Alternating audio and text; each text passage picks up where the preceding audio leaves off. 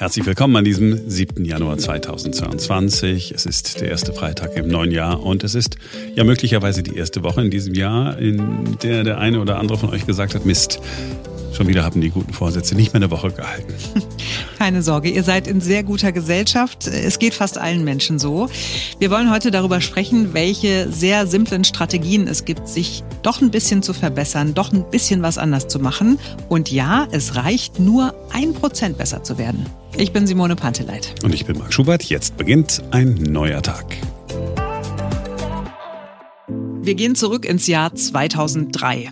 In diesem Jahr hat sich einiges verändert für British Cycling. Das ist die Organisation, die den Profi-Radsport in Großbritannien unter sich hat.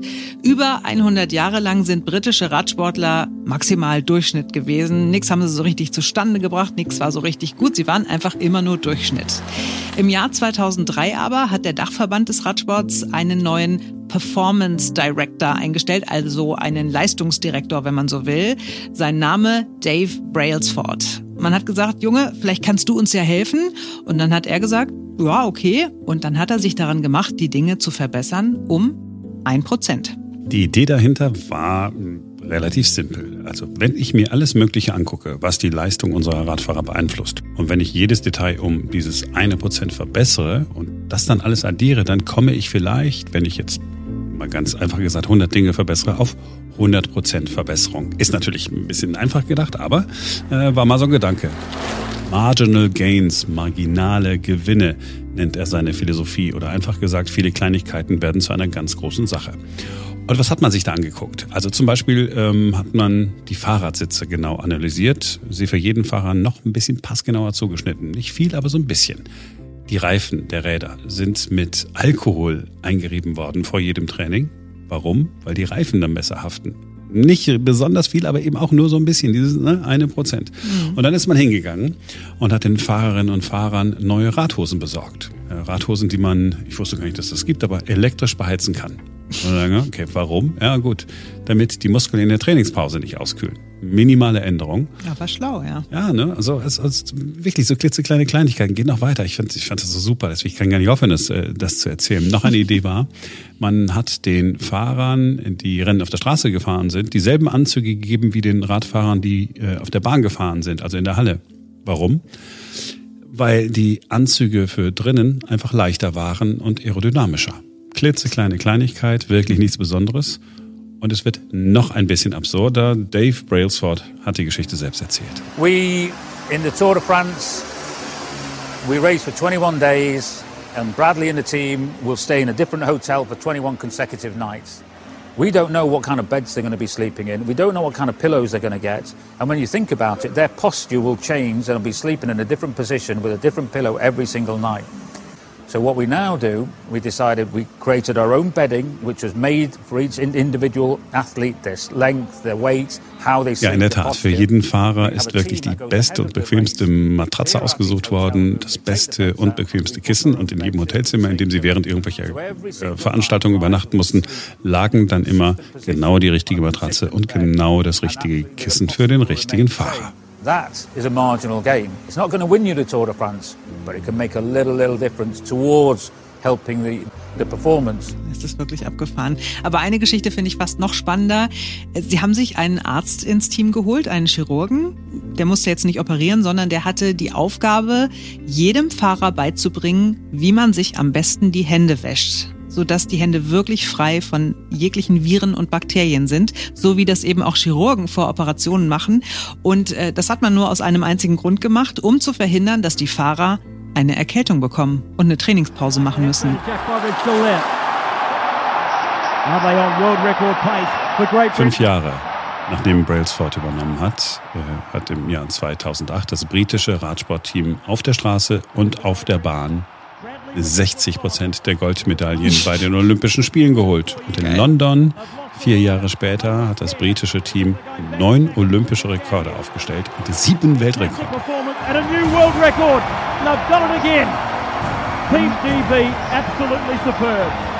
Ist diese, diese Anhäufung von diesen ganz kleinen, diesen marginalen Gewinnen gewesen. Das ist die Philosophie. Marginale Gewinne. Wenn man das mal anders sagen will, wir in Deutschland kennen auch äh, diesen Spruch, den beziehen wir dann meistens aufs äh, Geld und sagen, ja, Kleinvieh macht auch Mist.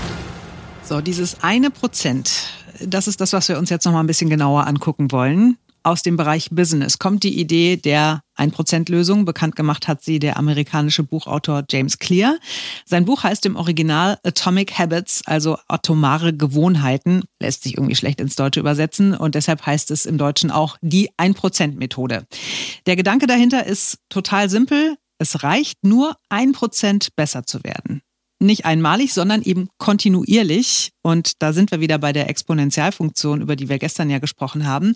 Wenn man sich vornimmt, jeden Tag bei irgendeiner Geschichte ein Prozent besser zu werden, dann ist das erstmal relativ überschaubar und nicht so viel. Aber in der Summe, auf lange Sicht gesehen, wird es dann doch äh, richtig gut.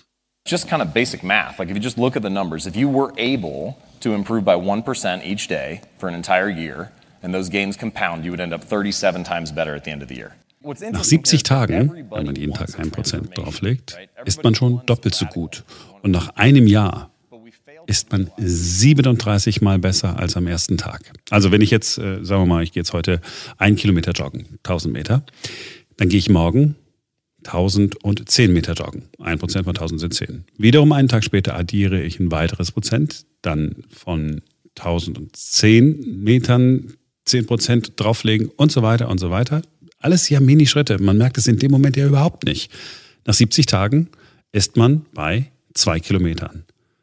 Auch nicht so viel kann man sagen. 70 Tage, um auf zwei Kilometer zu kommen, einfach dabei bleiben. Nach einem Jahr ist man bei 37 Kilometern und damit schon fast beim Marathon. Und das lässt sich äh, auf alles Mögliche übertragen. 500 Meter schwimmen, am nächsten Tag 505 Meter.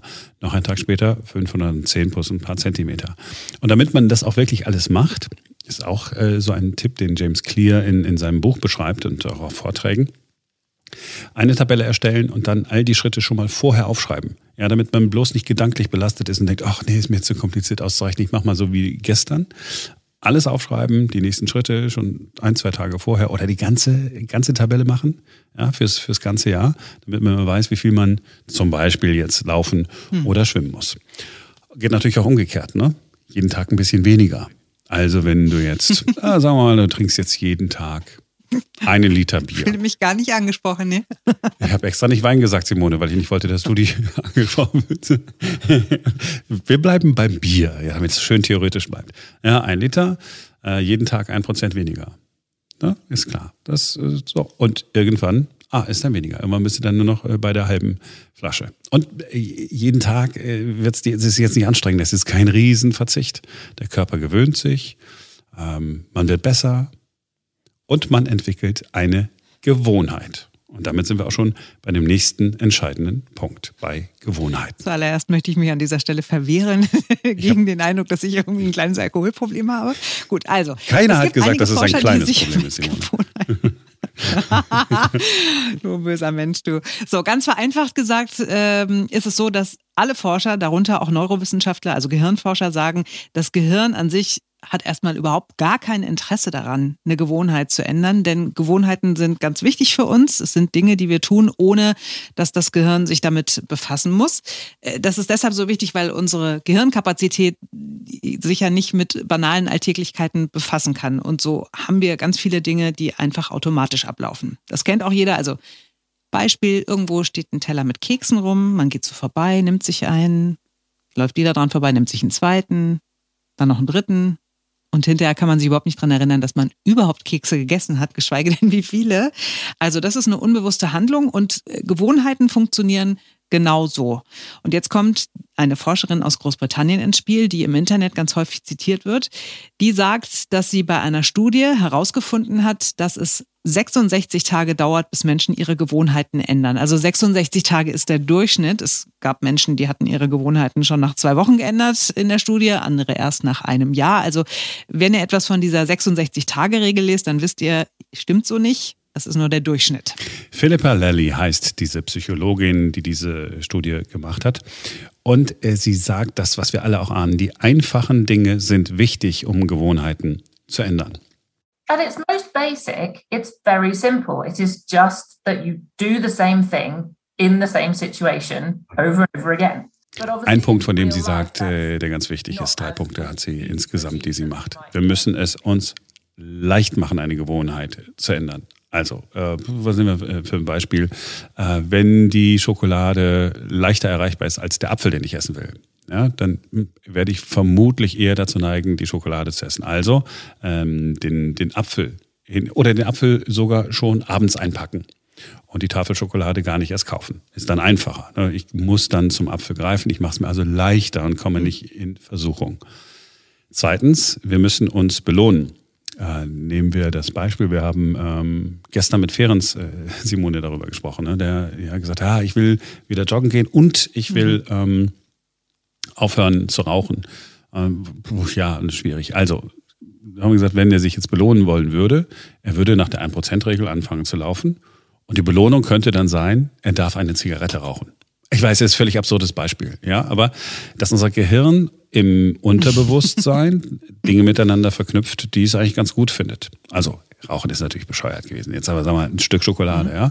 Immer wenn du ähm, äh, deine Joggingrunde geschafft hast oder deinen Spaziergang, belohnst du dich mit einer, mit einem Stückchen äh, Schokolade. Aha, positive Erinnerung. Nächstes Mal Unterbewusstsein sagt, ach, eigentlich, da war doch was äh, Cooles, was du machen kannst, weil dann kriegst du ja was Leckeres. Ach ja, das war dieses Spazierengehen. Tatsächlich äh, funktioniert ja Hundeerziehung auch genau so, ne? Also ich, wir haben ja seit Juni Welpen, jetzt nicht mehr so klein und genau so funktioniert das. Wenn der irgendwas lernen soll, dann gibst du ihm Leckerli und immer dann, wenn er es erfolgreich gemacht hat und irgendwann ist es so positiv, dass er es immer macht, auch wenn er dafür gar keine Sehr mehr gut. bekommt. Also wir Menschen funktionieren offenbar genauso wie Hunde. Ja, aber irgendwann, äh, dadurch, dass man es sich dann eben so leicht macht, sich belohnt, ist das Unterbewusstsein dann halt eben bereit, Dinge zu tun. Pavlov, ja, der, ähm, mhm. also jetzt, mhm. ja, ne, die, die, Hunde, die sabbern, wenn sie das Glöckchen hören. Und was noch äh, so, ein, so ein Punkt ist, wir haben es auch alles schon mal gehört, aber wenn man so hintereinander äh, denkt, man muss sich was Konkretes vornehmen. Also nicht sagen, ach, ich, ich, ich mache mal mehr Sport ich, äh, ich muss mal mehr Gemüse essen. Nee, der Plan muss sein, ich gehe jeden Tag laufen. Ich gehe jeden Tag, äh, Tag spazieren und ich mache das nach der 1%-Regel. Morgen mhm. äh, am Montag, dem 1. Januar, gehe ich, keine Ahnung, 100 Meter, dann und so weiter. Also konkret sein. So if I said I want to have a healthy diet, it's a huge, broad goal. I don't know what habits I need to form to do that. So I need to work out what the specific behaviors are. So for, I could choose, I really want to focus on fruit and vegetables. But even saying I want to eat more fruit and vegetables isn't specific enough. I need to work out what fruit and vegetables I'm going to eat, when I'm going to eat them, make a really specific plan. So I might say I'm going to have a piece of fruit with my breakfast every day as one of my habits. Oder äh, hingehen und sagen, okay, ich möchte jetzt wirklich keine Pizza mehr essen, Und statt einer Pizza esse ich, und dann was Konkretes, esse ich einen Brokkoliauflauf, weil der gesünder ist. So. Und dann muss das auch wirklich konkret sein. Und damit ich das auch wirklich schaffe, ne, es mir einfach mache, also erster Punkt, leicht mache, damit ich mir keine Pizza bestelle, nehme ich die Lieferando-App oder die Uber Eats-App oder egal welche App ich da habe oder die Pizza-App raus aus meinem Telefon. Lösche die App. Ja, dass mhm. wieder eine Barriere da ist habe aber stattdessen Brokkoli. Die Brokkoli-App. genau, die Brokkoli-App. äh, Entschuldigung, bin ich da bei ähm, Brokkoli-Lieferdienst? Ja, aber wir haben nur Brokkoli-Auflauf. so. also äh, alles Dinge, die, die liegen total auf der Hand. Und die äh, Philippa Lally, diese Psychologin, sagt, aber genau das ist der richtige Weg. We have this image of people who are good at self-control as sort of being great at resisting temptation. So they're great. If there's that great delicious muffin next to them, they're they're brilliant and they cannot eat it. To some extent, that might be true, but actually, more it's the case that that muffin's not there because they've created the context so that so that it's not there. And also, they have such a strong habit for eating an apple. Even if the muffin is there, they don't even really see it because when you have a habit, you don't notice the alternatives. You just get on with that one behavior. So if I always drive to work, it doesn't occur to me that I could walk or I could get a bus or I could ride my bike. I just get in the car because that's what I do. And if I eat a piece of fruit at 11 o'clock in the morning, I'm not thinking about, well, I could be eating a donut or I could be eating some crisps. I just eat the fruit. Und das bedeutet auch, dass man bestimmte Dinge anfänglich ignorieren muss und man muss sich seinen Raum, seine Welt auch schaffen. Also wenn, äh, wir kennen das aus Büros, ach, ich habe Kekse mitgebracht, dann könnt ihr euch gern bedienen. Ja, äh, nein, lass die Kekse bitte zu Hause. Du erinnerst dich, Simone, dass ich solche Dinge mhm. schon früher gesagt habe in der, in der mhm. Redaktionskonferenz. Hat nicht dazu geführt, dass man der beliebteste äh, Mitarbeiter äh, des Monats ist, aber ja, einfach sagen, okay, ich, ich brauche das jetzt nicht. Und mhm. was äh, Philippa Lally auch sagt bei ihren Untersuchungen, sie hat festgestellt, dass ähm, die Menschen, die man so als besonders willensstark wahrnimmt, und man sagt, oh krass, der ist aber wirklich diszipliniert, der macht das und das und das und das und das, sind in fast allen Fällen Menschen, die genau diesen Weg gegangen sind, die nämlich aus diesen Vorhaben Gewohnheiten gemacht haben. Es ist eine Gewohnheit gewesen, den Apfel zu essen. Äh, und um 10 Uhr und wenn um 10.15 Uhr nach der Konferenz die Kekse auf dem Tisch standen, hat man die Kekse gar nicht mehr wahrgenommen. Es gab kein Hungergefühl mehr. Man hatte den Apfel schon gegessen. Und joggen gegangen sind sie deswegen, weil sie es sich so leicht gemacht haben. Weil sie, auch ein uralter Trick, in den Joggingklamotten geschlafen haben. Neben dem Bett standen die Schuhe. Es gab morgens nichts zu tun. Hm. Es gab nicht, ach, ich muss noch, wo waren nochmal die Schuhe? Ach, ach so, nee, Quatsch, die sind ja beim Schuster. Ach nee, ich habe, wo ist denn nochmal die Jogginghose? Die ist noch im Trockner. Wo ist nochmal der Trockner? Das sind alles Menschen, die mit Gewohnheiten arbeiten. Das heißt, die brauchen dann eben diese Willenskraft nicht mehr. So, und mhm. ist das alles leicht? Und er sagt, äh, nein. nein, aber es wird tatsächlich jeden Tag besser. Und wenn man es durchhält, das kennen wir ja alle, dann wird es besser. Das heißt, wir könnten jetzt alle, wenn wir wirklich anfangen, wir könnten auf 37 Kilometer kommen nach der 1%-Regel. Wir könnten ähm, die Schokolade sein lassen und den Wein, wenn wir den jemals getrunken hätten, könnten wir weglassen, Simone. und wären bessere Menschen. Wir müssen jetzt einfach nur anfangen. Und kleine Schritte, konkrete kleine Schritte, nicht das Große. Jetzt gib mal Butter bei die Fische. Wie sieht es denn bei dir aus nach einer Woche mit deinen guten Vorsätzen? Perfekt.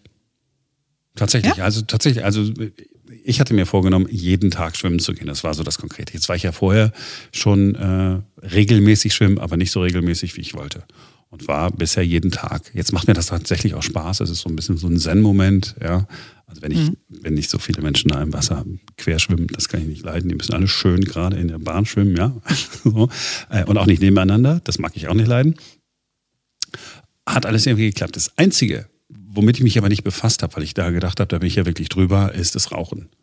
Ja, weil ich hatte ja eigentlich aufgehört zu rauchen, äh, monatelang nicht geraucht, dann mal so zwischendrin, habe ich Silvester geraucht. Und tatsächlich ist es heute früh gewesen. Bin ich extrem früh wach geworden. Also wirklich wie ein Blödmann. Bin hingegangen, ich hatte noch so eine Schachtel da liegen in dem Dingsbums und habe mir eine normale Zigarette angemacht. Sonst habe ich jetzt zwischendurch diese E-Zigarette, ne, wenn man so, so Schmacht mhm. kommt. Okay, aber unbewusst einfach auch, ne? Also sind wir wieder genau, bei aber ich habe den Fehler gemacht. Ich habe es ich hab's mir nämlich äh, leicht gemacht äh, zu versagen. Also mir eigentlich schwer, mich daran zu halten, nicht zu rauchen, mhm. weil ich diese mhm. Zigaretten noch da hatte. Keine Zigaretten zu Hause zu haben, auch keine Feuerzeuge zu Hause äh, zu haben, rumliegen zu haben, damit man denkt, ach, stimmt, da war doch was mit, mit, mit einer Zigarette. Also ja.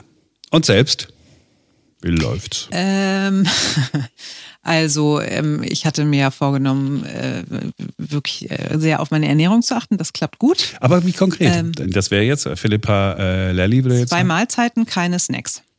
Und was willst du essen? Ähm, vor allen Dingen gesundes, also keine Ahnung, heute Vormittag gibt es irgendwie äh, Gemüse und ein bisschen Hummus und äh, irgendwelche Kräuter, Kräuteraufstrich oder so ein bisschen zum. Mach's dir leichter, so einfach wie möglich machen heißt konkret werden. Ja, ja, ich habe, es ist schon alles, es ist schon alles da. Ähm, oder ich habe keine Ahnung. Abends gibt es eine Tomatensuppe. Ne? Also ich, ich, es ist jetzt nicht so, dass ich mir komplett alles verbiete, aber es gibt nur noch zwei Mahlzeiten. Es gibt keine Snacks, es gibt keine Süßigkeiten. Ich habe also seit äh, Anfang des Jahres tatsächlich nicht einmal irgendwie Schokolade und Bonbon oder sonst irgendwas im Mund gehabt, auch keine Chips oder irgendwas in der Art. Also das klappt gut.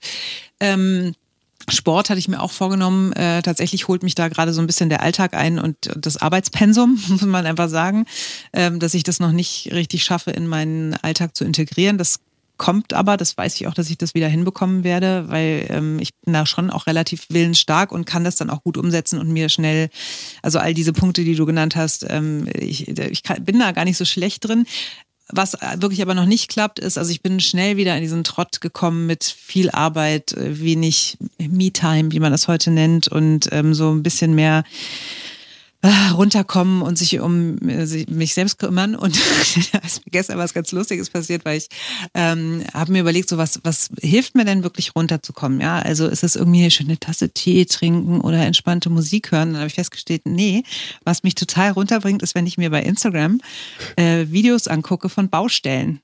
Also wie irgendwelche Krane irgendwas von A nach B, was ist das, Krane, Kräne, wie irgendwelche Kräne von A nach B irgendwas bringen oder dann war da so ein Bagger, der so eine ganz schnurgerade ähm, Grube rausgegraben hat für irgendein Rohrleitungssystem oder so. Und dann habe ich gedacht so, ach, das ist so toll. Und dann habe ich das gepostet. Ja also in meiner Story und habe geschrieben so, ja, ihr könnt mich gerne komisch nennen, aber was mich wirklich runterbringt, sind Baustellenvideos. Und ich habe so unfassbar viele Reaktionen darauf bekommen. Eine hat geschrieben, ähm, ja, ach, ich gucke mir immer Videos an, wo irgendjemand gärtnert. Und äh, eine andere schrieb, ja, sie guckt sich immer äh, Zugfahrten von der Schweizerischen äh, Eisenbahngesellschaft an. Ach, siehst du mal. da habe ich geschrieben, siehst du, das werde ich mal meinem Kollegen Marc Schubert sagen.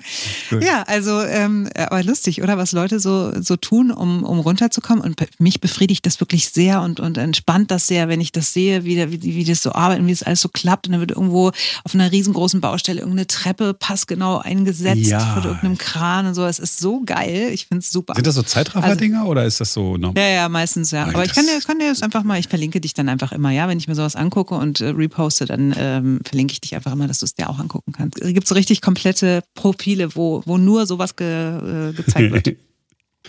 so. ja. Genug geredet für heute und für diese Woche. Ja, das, äh, das war's. Wir wünschen ein schönes Wochenende. Äh, wir empfehlen euch äh, heute die neue Ausgabe von Talking Buddies. Ihr wisst, der Podcast, in dem es um Sprache geht, um Gesten geht. Ähm, heute geht es um Metaphern. Es ist wirklich eine sehr unterhaltsame Folge. Und wir empfehlen euch die neue Episode von You Name It, woher die Namen kamen. Eva Engert im Gespräch mit Namensforscher Professor Udolf. Und was sonst noch? Ne, und ihr dürft auch Podcasts hören, die nicht zu unserer Familie. wir wünschen euch jedenfalls ein schönes Wochenende. Wir sind Montag wieder für euch da, denn dann ist wieder ein neuer Tag.